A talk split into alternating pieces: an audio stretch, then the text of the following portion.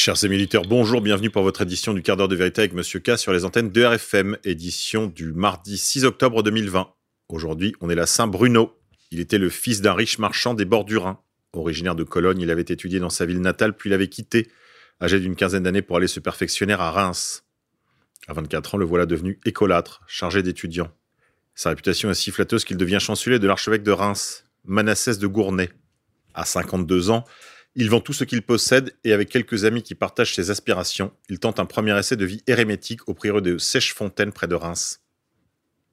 Invité par Saint Hugues, évêque de Grenoble, il met en place une solitude dans le massif alpin de la Grande Chartreuse. Bruno y élabore ce qui deviendra la règle des Chartreux, faite de solitude en cellule, de liturgie commune et de travail manuel. Le pape Urbain II l'ayant appelé comme conseiller, il quitte à regret la Chartreuse pour Rome. Ne pouvant s'habituer à la vie du siècle, il obtient de se retirer en Calabre, où il fonde une nouvelle communauté cartusienne à la Torre. C'est là qu'il mourra dans une solitude bienheureuse.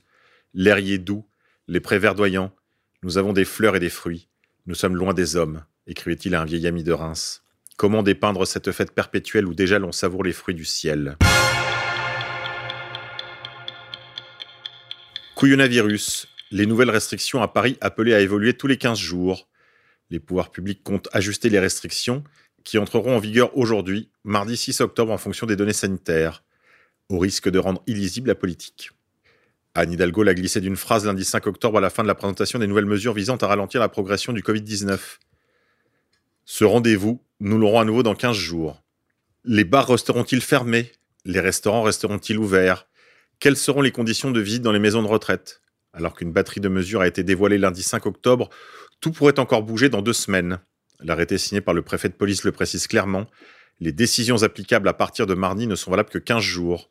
Un nouvel arrêté devrait être pris le 19 octobre pour la période suivante. Il pourrait alléger les restrictions, veut croire Anne Hidalgo.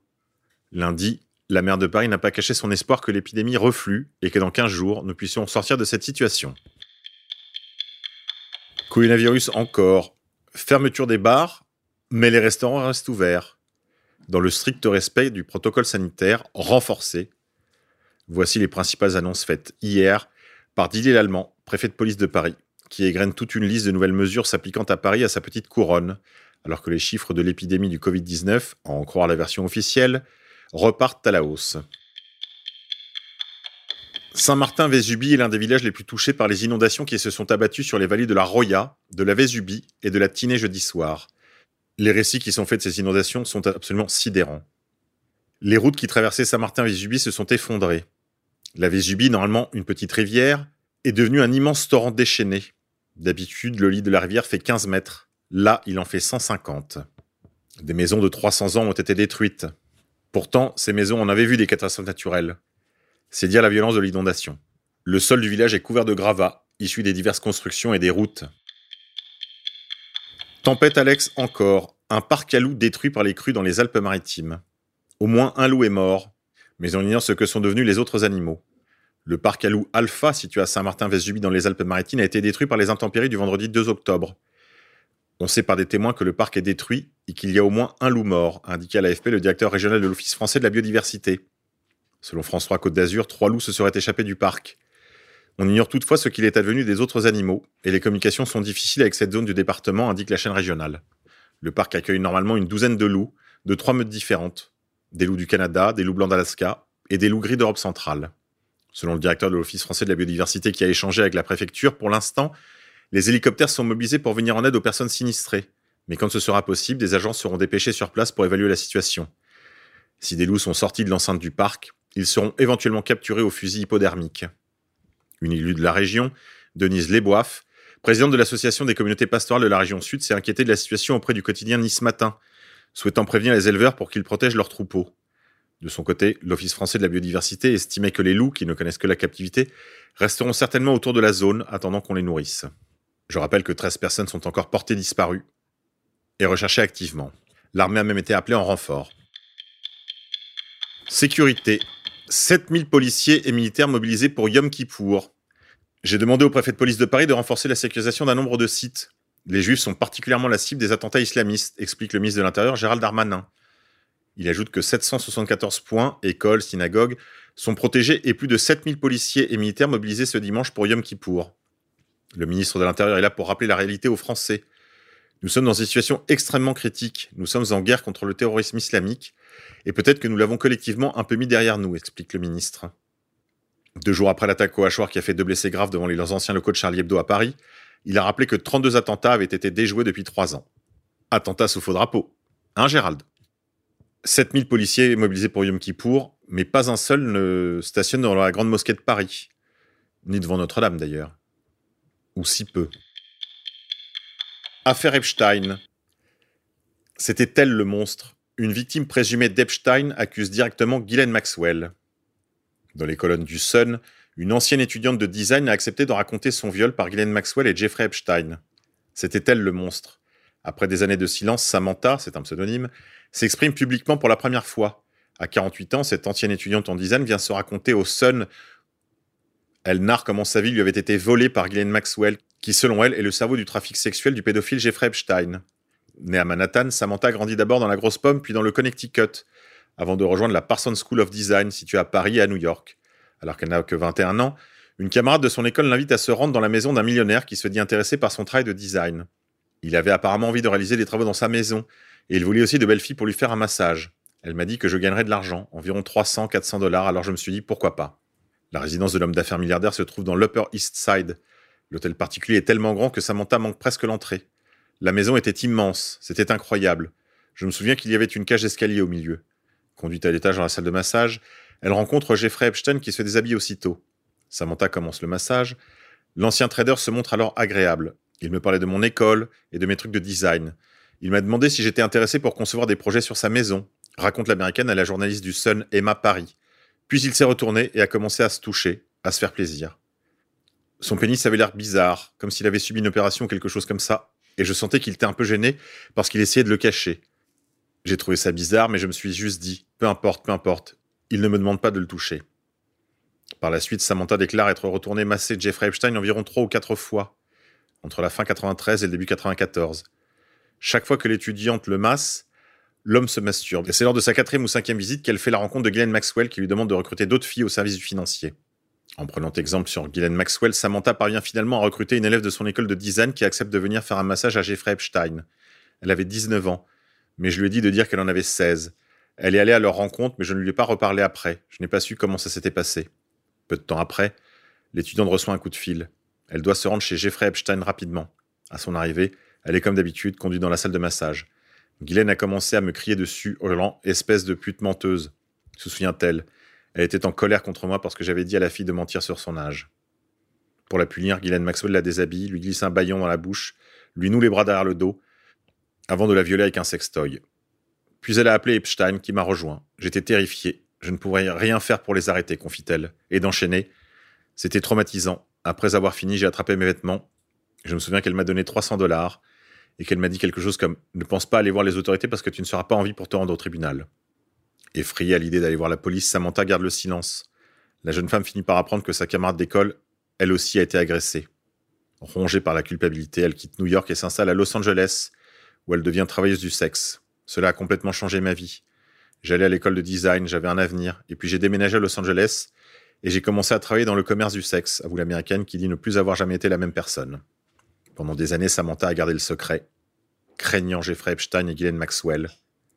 Aujourd'hui, Samantha dit vouloir la faire souffrir et espère qu'elle ne se suicidera pas comme Jeffrey Epstein retrouvé mort dans sa cellule le 10 août 2019. Je pense qu'Epstein s'est échappé trop facilement en se suicidant. J'aurais préféré le voir souffrir et de conclure. Mais je pense que ce n'était pas Epstein le vrai monstre, c'était elle. Économie. L'ancien ministre du redressement économique Arnaud Montebourg écrit à Jean Castex pour dénoncer une fusion forcée dans l'affaire Veolia-Suez. Arnaud Montebourg, ancien ministre de l'économie, aujourd'hui retiré de la vie politique, a pris sa plume pour écrire au Premier ministre Jean Castex sur le dossier de la fusion de Veolia de Suez. Précisant d'avoir notre titre à intervenir dans ce dossier que le soutien constant et patriotique à l'économie de son pays, l'ancien élu Bressan dénonce cette fusion forcée et assure qu'elle mènera à la revente et à la dispersion de 75% des activités de Suez en France. Arnaud Montebourg assure encore dans son courrier qu'environ 4000 emplois seraient en péril en France. Nous sommes nombreux à attendre que vous preniez votre courage à deux mains et que vous décidiez de bloquer cette vente, à celle M. Montebourg. Nous savons, et vous aussi, que la fusion forcée des deux groupes affaiblit la concurrence, conduisant à moyen terme à une augmentation des tarifs de l'eau, poursuit encore Arnaud Montebourg. Ce dernier affirme enfin que cette opération ressemble à une distribution oligarchique d'avantages, dans un cercle restreint d'amis privilégiés du pouvoir.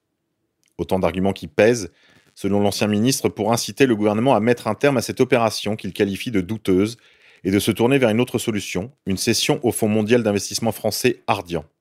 Qu'il soit ici remercié et salué. Merdia, L'autre Zemmour. Déjà plus de 10 000 lecteurs de la version courte du livre L'autre Zemmour, de la plume de Youssef Indy. Dans une nouvelle vidéo, Youssef Indy annonce avoir relevé un défi que lui avait lancé Eric Zemmour par mail. Prouver qu'Eric Zemmour doit son premier succès à un plagiat. Youssef Indy annonce avoir relevé ce défi dans la version longue de son livre à paraître en décembre prochain ou janvier. Retrouvez la version brève et gratuite de son livre sur l'autrezemmour.fr. Partagez, commentez, que ça se sache. Insolite, couillonavirus. Dans le Morbihan, il est interdit de transporter des instruments de musique. Un arrêté préfectoral paru le 29 septembre dans le cadre de la lutte contre le Covid-19 crée malaise. Transporter du matériel musical en voiture est désormais interdit, ce qui inclut aussi bien les platines que les instruments de musique. J'ai d'abord vu l'arrêté sur les réseaux sociaux. J'ai cru que c'était une blague. Je suis allé vérifier sur le site de la préfecture, et ce n'en était pas une, c'est complètement fou. Gaël Lefebvre est musicien professionnel, intermittent du spectacle. Il joue de la bombarde dans le groupe de Fesnos X. Comme beaucoup de musiciens, il est abasourdi par l'arrêté préfectoral publié le 29 septembre, en même temps qu'une série de mesures pour faire face à la pandémie de Covid-19. Cet arrêté stipule que sont interdits à compter du 29 septembre et jusqu'au 13 octobre la tenue de rassemblements festifs à caractère musical et la circulation des véhicules transportant du matériel susceptible d'être utilisé pour une manifestation festive à caractère musical, répondant à l'ensemble des caractéristiques énoncées par l'article R211-2 du Code de la sécurité intérieure. Ça veut dire qu'on ne peut plus transporter nos instruments de musique? C'est incompréhensible. Comment dès lors répéter? s'interroge Gaël.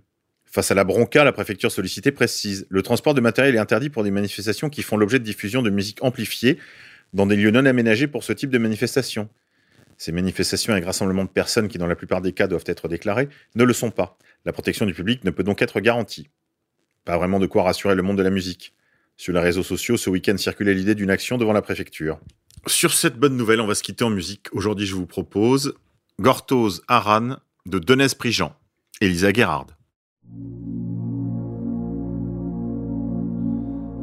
Gortozet meus, gortozet meus,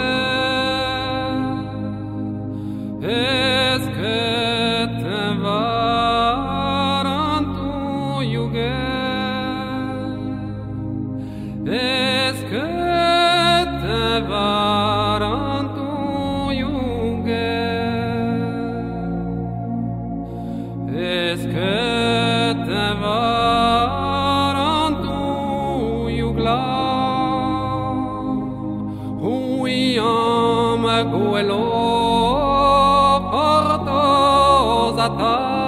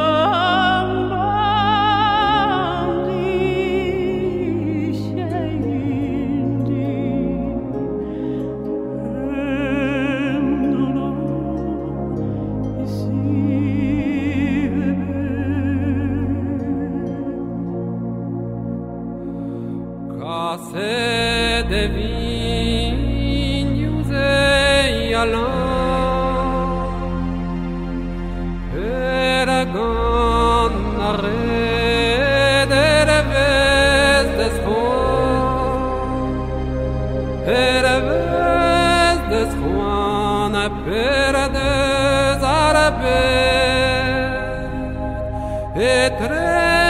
et